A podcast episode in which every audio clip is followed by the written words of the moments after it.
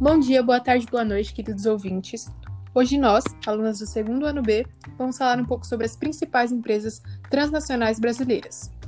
Eu e Anka vou introduzir e explicar um pouco do que se trata o assunto. Em seguida, a Nicole vai dar continuidade e, por fim, a Beatriz.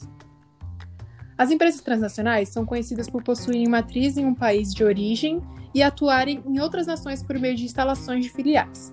Basicamente, são grandes corporações que se expandem para diversos territórios no mundo em busca de mercados consumidores, energia, matéria-prima e mão de obra.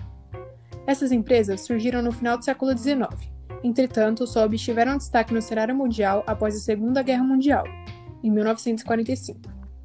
A maioria dessas empresas tem matriz nos países da União Europeia, Estados Unidos, Canadá e Japão. No entanto, nas últimas décadas, os países emergentes têm crescido de forma grande suas empresas em vários países. No Brasil, esse processo tem aumentado de forma significativa, sendo impulsionado pela atual situação econômica nacional e global, além do fortalecimento do real. As empresas brasileiras têm realizado altos investimentos externos e estão atuando através de instalações de filiais em diversos países. Em 1970 a 2000, o número de empresas transnacionais brasileiras atuando no exterior passou de 70 para 350. Várias transnacionais possuem filiais no Brasil: Coca-Cola, McDonald's, Nike, Adidas, entre tantas outras. Porém, durante a década de 70, as primeiras empresas brasileiras passaram a atuar em outros países. Conforme dados divulgados em 2007 pelo Banco Central, o Brasil ocupa o 12º lugar no ranking dos maiores investidores do mundo, superando países como China, Rússia e Austrália. A necessidade de expandir o mercado consumidor às empresas brasileiras que atuam nos segmentos de construção civil, alimentícia, mineração, logística, tecnologia da informação, cosméticos, peças e etc. Ao todo, são mais de 300 grupos brasileiros com empresas em outros países, faturando cerca de 1 bilhão de dólares por ano.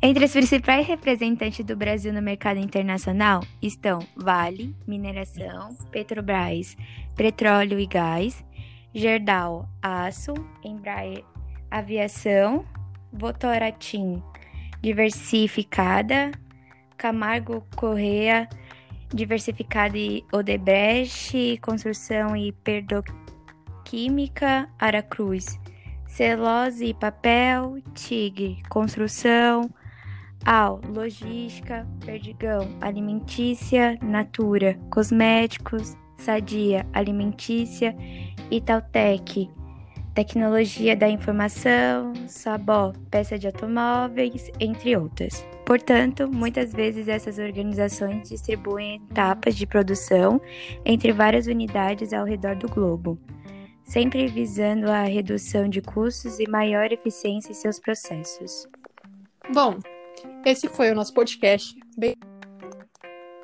Espero que tenham gostado. Até a próxima. E é isso. Tchau, tchau. Tchau, tchau.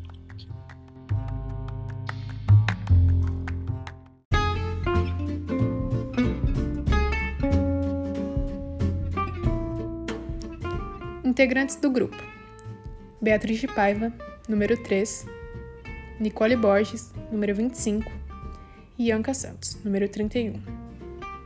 Como dito antes, o podcast aborda algumas informações sobre as principais empresas transnacionais brasileiras.